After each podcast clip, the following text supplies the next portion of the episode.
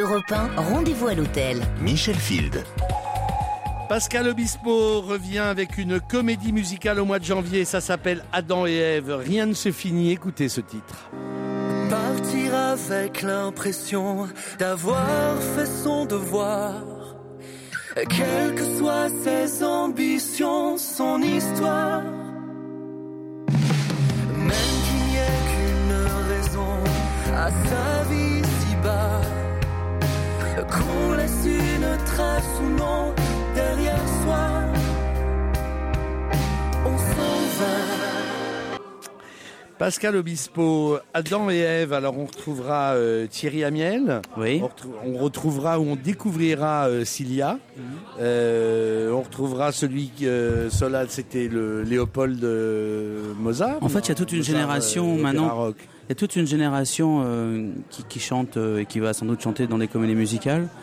Parce que c'est vrai qu'à part le fait de faire une comédie musicale pour me faire plaisir et pour faire créer un bon spectacle, j'aime l'idée que, que le- les spectacles de ce type-là, mais hum, qui soient comme ça ou plus indépendants, plus euh, basés sur le théâtre, se développent un peu plus comme à Londres ou comme à, Broadway. Voilà. Donc en fait, il y a toute une génération de chanteurs qui, passent d'une comédie musicale à l'autre. Voilà. C'est intéressant. Qu'est-ce qui vous plaît dans cet exercice-là? Puisque les Dix Commandements, c'était il y a dix ans. Ouais. Bah, ce qui me plaît, c'est c'est euh, proposer un, un spectacle. euh, Total. oui, c'est absolument total, euh, familial, un spectacle. En fait, les, les gens aiment beaucoup les, les, les mélodies, euh, enfin le, le- le grand public, et euh, ils aiment aussi beaucoup les belles histoires et les belles histoires d'amour. Et en ce moment, c'est vrai que euh, on s'aperçoit que les, les spectacles euh, ont un grand intérêt. Enfin, ça marche pas mal, et, les gens ont besoin de, se changer les idées. Comme euh, tu disais tout à l'heure, on est en temps de crise.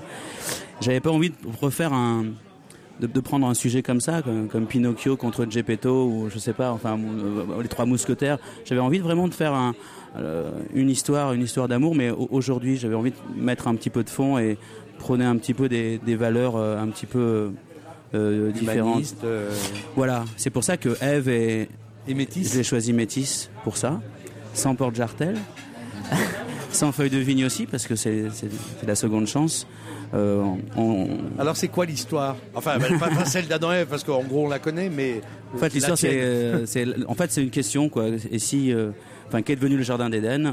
Et, euh, et s'il n'avait pas croqué la pomme, euh, enfin, là, aujourd'hui, qu'est-ce qui se passerait, voilà.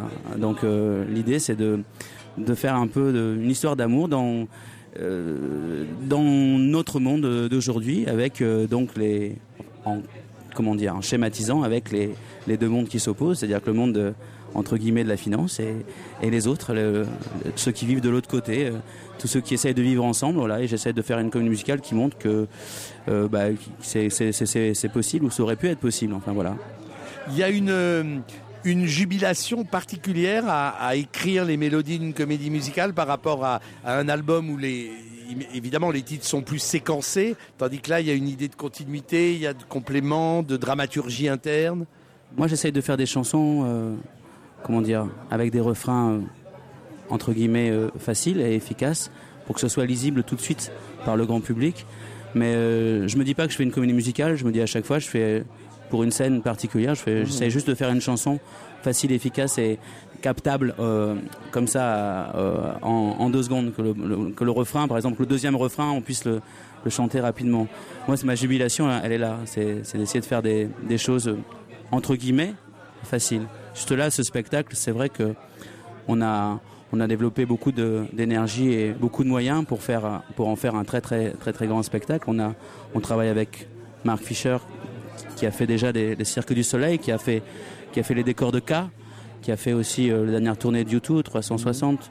Euh, on travaille avec un, chorégraphe américain qui a, refusé de faire justement la tournée Michael Jackson et le Cirque du Soleil pour bosser avec nous. J'essaie de mettre tous les moyens possibles pour justement faire un, grand, un grand spectacle familial et euh, avec, du, avec beaucoup plus de fond que si j'avais pris un sujet comme ça par hasard. Donc j'ai détourné un peu Adam et Ève, mais euh, en fait j'ai l'impression qu'on les a détournés du mauvais chemin pour venir à des valeurs un petit peu plus saines. Voilà, c'est vraiment un- une comédie musicale avec beaucoup, avec un- un message d'espoir. Beaucoup de, de chanteurs, de figurants, de danseurs, ça va être un grand spectacle. À quel niveau tu dis grand Non, mais grand au sens Oui, oui. quantitatif du terme. À centre quantitatif, ben, il y a un très très gros décor et il y a beaucoup de, il y a des circassiens, des aériens, euh, il y a euh, ouais une vingt, euh, vingtaine de, de- de danseurs. En tout, ils seront, on sera 30, enfin, j'y serai pas.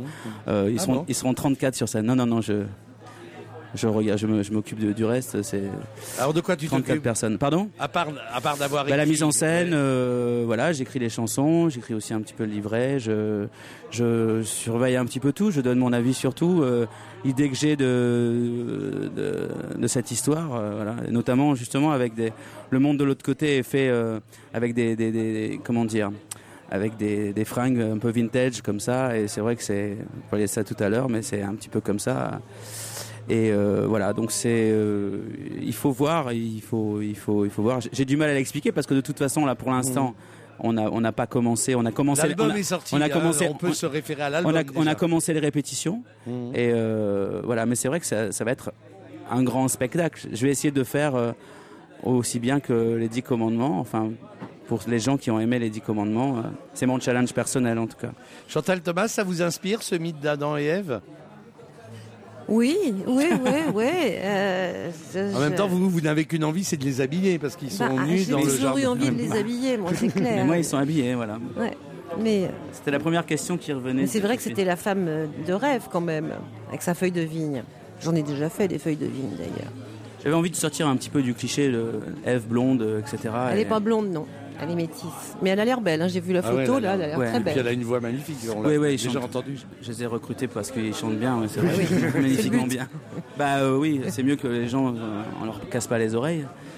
Alors, est-ce que, est-ce que ça va mieux? Parce qu'il y a, il y a deux ans encore, vous disiez au journal du dimanche, je souffre toujours d'un délit de faciès. Je pense à ça parce qu'il y avait un mec qui, qui avait fait l'anthologie des Inrecuptibles hier.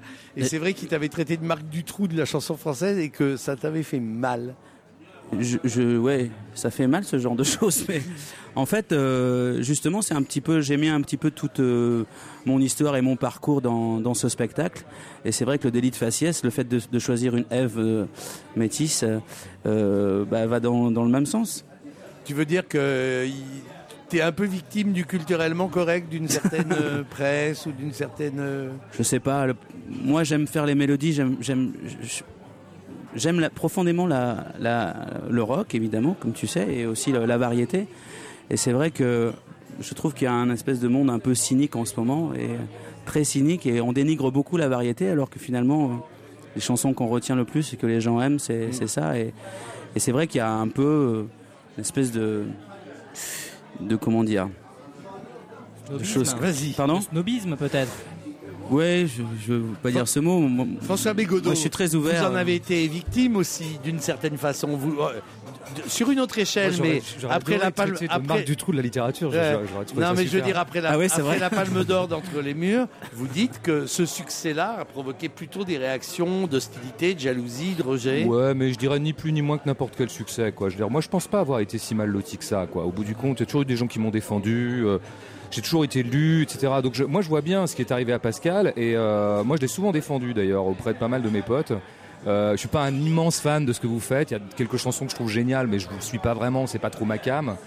Mais euh, effectivement, je voyais bien qu'il y avait. euh, oui, un certain snobisme culturel, bien sûr, euh, vis-à-vis, alors pas tant de la variété, d'ailleurs que de la variété française, parce que dès que la variété est anglaise, c'est tout de suite vachement plus hype et vachement mieux, quoi. Donc c'est, là, il y a un truc, Et de la variété française qui a du succès. Oui, en plus. C'est ça. Mais, mais de toute façon, tout ce qui est carcan esthétique est, est- est bon à, à incendier, quoi. Et donc, euh, de dire que Pascal Obispo, ça serait vraiment mauvais, alors que tout ce que, tout ce que fait Jean-Louis Murat, et je parle d'un artiste que j'aime bien, euh, ça serait génial. Bah non, c'est plus compliqué que ça, quoi. Et que dans l'histoire, en fait, ce qui se passe, c'est qu'on n'écoute pas les gens. Je suis sûr que les gens qui vous descendent, vous écoutent pas, en fait. N'écoutent pas vos chansons, tout simplement. Enfin, je veux pas non plus faire du pro euh, Obispo euh, de, de base. non, non, hein, mais, euh, je- moi je suis quelqu'un d'assez ouvert et voilà, j'écoute de tout. Enfin bon, je, je suis pas, Je- je suis je pas suis du tout sûr. snob. Et, et pourtant, en plus, moi je suis, je suis né euh, euh, à Rennes, enfin musicalement, et j'ai j'ai joué avec les, les mecs de Marquis de Sade. C'était Ouais. quand même le, le, le pointu du pointu. c'est euh, peut-être pour voilà. ça qu'ils vous en veulent les Arocs, c'est Oui, vous avez c'est quitté ça. la famille en fait quoi. Vous avez, vous avez quitté. euh, Je, Avec- je, je vais pas citer Gainsbourg, mais bon, c'est vrai que voilà, ma veste était doublée de, de Vison. Malheureusement, j'ai préféré être libre Et euh, c'est vrai que euh, et j'ai- et j'aime beaucoup aussi euh, voilà la- les mélodies. Le problème, c'est on a- j'ai l'impression que ouais, de temps en temps la mélodie est un petit peu décriée. Plus c'est plus c'est facile à chanter et plus c'est et, et- et moins c'est assez, assez bizarre. Et quoi. pourtant, quand Un on ref- aime la chanson, c'est ça qu'on aime. ben oui, au fond. et puis c'est très difficile à faire un refrain qui se chante. Euh, voilà, donc euh, après les goûts, les couleurs, voilà. Moi aussi, je m'écoute pas. Hein. Oldelaf, euh, quand vous aurez ce problème-là d'être rejeté par euh, trop grand succès. Ouais, euh, c'est- certainement. euh, Enfin, la, la- la fierté, je pense, en effet, comme tu dis, François, je, je tutoie, hein, je suis désolé, je sais pas si Vas-y, ça tu choque. toi, tu toi. Mais euh, c'est qu'en effet, bah, même les gens qui critiquent ont certainement euh, connaissent par cœur les chansons de, de Pascal, les ont chantées, peut-être même en, en cachette. Ou leur femme, Ou leur femme, exactement. ou leur sœur. Euh, mais en fait, c'est que c'est. euh, je, je, je crois, enfin, moi je sais que j'ai pas de plus grand plaisir et c'est- quand je t'entendais parler, euh, c'est c'est ce même plaisir, c'est la plus grande reconnaissance, c'est quand t'entends les gens chanter. En effet, comme tu parlais du deuxième refrain, euh, ben, on fait des chansons, euh, enfin. Moi, si je fais des chansons, c'est pour qu'elles soient chantées. J'ai pas envie de les chanter juste euh, en disant, ah, jamais pour la chanter, elle est trop compliquée à jouer. Non, c'est euh, le côté euh, chanteur populaire, enfin et là-dessus on est forcé d'être admiratif. Enfin une chanson, euh, enfin des chansons comme tu as pu en faire, bah, on les a tous chantées et en effet quand tu prends euh, autour d'un feu ou d'une soirée entre potes, bah c'est plus facile de chanter une chanson de Pascal que de chanter une chanson de Frank Zappa. Tu vois ce que je veux dire? Donc, Laurent, Laurent Journeau, il y a quelque chose d'ailleurs qui touche au vintage dans, dans cette discussion parce que, alors c'est le bénéfice évidemment de l'âge, mais qu'est-ce que c'est drôle d'avoir, par exemple moi quand j'étais môme, j'adorais euh, Claude François, la variété française et tout, donc j'étais par rapport à tous mes potes qui euh, se divisaient entre Stone et Beatles complètement ringardisés, et puis de voir au bout de 20 ans, 30 ans, euh, les enfants de ceux-là euh, connaître Clo-Clo absolument par cœur, que ça devienne... bon. Donc il y a quelque chose de, Il y a de- quelque de- chose de vintage. De, vintage, en fait. Le vintage, c'est- on en parlait tout à l'heure, les pièces iconiques. Et c'est vrai que Pascal, Pascal typiquement, euh, c'est quelqu'un qui a, qui, a, qui a créé des morceaux qui, qui resteront, quoi. Euh, je pense à Lucille, par exemple. Lucille, Bah, on en- Lucille, c'est une bah, des plus belles chansons c'est- Voilà. une- Je. Ouais. Je Ah oui. Je crois que c'est Lucie, pas Lucille, Ouais. si je me trompe pas. Lucie, Lucie, ça reste, ça reste une, ça reste un morceau euh, qui, qui va rester euh, de toute façon. Et Vous êtes euh, tous très très gentils. Non, mais c'est, Vraiment, je suis content moi, d'être je, venu. moi, je déteste ce que tu fais, vraiment, Ouais. sincèrement. Bah écoute, au moins tu te le dis en face. Moi, je préférais, euh, je préférais le truc Non. sur Paul Naref, enfin le fan de. Fan, fan, fan, je suis ouais. fan. Ça, c'était drôle. Super chanson Ouais. de, de pop rock. Non, mais j'ai fait ça parce qu'on on disait que j'étais euh, oui, je un sais bien. Paul En Naref plus, il y avait de l'humour. à- En fait, je voulais faire la démonstration que je n'étais pas Paul Naref. C'est pour ça que j'ai fait, euh, euh, j'ai chanté le, j'ai fait le culte de, de, de Michel. Non, mais en quoi. plus, par ailleurs, la chanson était vraiment bien, quoi. Vraiment bien. Après, peut-être aussi la, critique est, venue euh, euh, par rapport à toi, c'est que à la différence, en effet, tu vois, de, de gens qui sont peut-être restés euh, plus classiques dans leur, leur look, tu as toujours eu un look euh, avant-gardiste. En fait, tu t'es vachement démarqué à ça. Et peut-être aussi, je me dis que dans la dans la manière euh, qu'ont eu les gens de, très- c'est que peut-être tu te dérangeais euh, parce que bah t'as fait comme bon te, te semblait. Et en effet, bah, c'est que t'étais à part à cause de ça. C'est que tout de suite on reconnaissait dans une Et émission. en fait, euh, ce soir, Pascal, c'est une thérapie pour Ouais. te rassurer sur Non, toi-même. mais je pense que- Voilà. non, mais le truc- non, mais je chaque fois que je vois. Pascal, je lui fais une petite Non mais tu sais, non, mais le truc, Et non, mais je pense que le truc principal, je crois que c'est la liberté qui dérange. Voilà, la liberté quand on quand on est vraiment euh, seul et, et- et libre de faire ce qu'on veut, parce que on le fait vraiment uniquement pour le plaisir et c'est c'est ce que je fais. Je fais de la chanson vraiment pour ça. C'est vrai que ça c'est c'est dérangeant, alors que c'est c'est c'est la chose qu'on recherche tous. Enfin, tout, le monde a envie d'être d'être libre et de faire pratiquer son art ou sa, sa littérature, sa poésie, son Enfin, de- tout- tout- voilà. Et, Et euh, puis tous autant qu'on est, chacun dans nos domaines, on est à peu près les mêmes. C'est-à-dire, on peut avoir le succès qu'on veut, sans articles euh, absolument dithyrambiques. Un seul qui vous descend, c'est celui-là que vous mémorisez, qui vous hante ah, des ah, avoue que le marque du trou de la chanson française, il était bien celui-là. Bah, écoute, c'est drôle, non? Ah oui, c'est amusant. Non, faut- moi, moi, je trouve, j'ai dit tout à l'heure que j'adorerais qu'on me traite comme ça, mais vraiment là je pense que c'est le pire de la critique française quand même. Cette espèce ce goût de l'insulte à deux balles, Ouais. c'est-à-dire de se faire mousser avec un bon mot sur le dos de quelqu'un et de l'appeler Marc Dutroux de la chanson française. Je sais pas qui a écrit ça et je sais pas s'il peut encore dormir euh, en, en toute bonne conscience. C'est un mec brillant. hein. J'imagine, très, je très suis brillant, sûr, mais, mais Allez, ça, c'est balance, quand même un c'était exercice qui très français. ouais. Je suis sûr que tu te souviens de la date, du nom du mec. Non, non, et non. tout. Bon. Non, franchement, non. Allez, non. il y a prescription.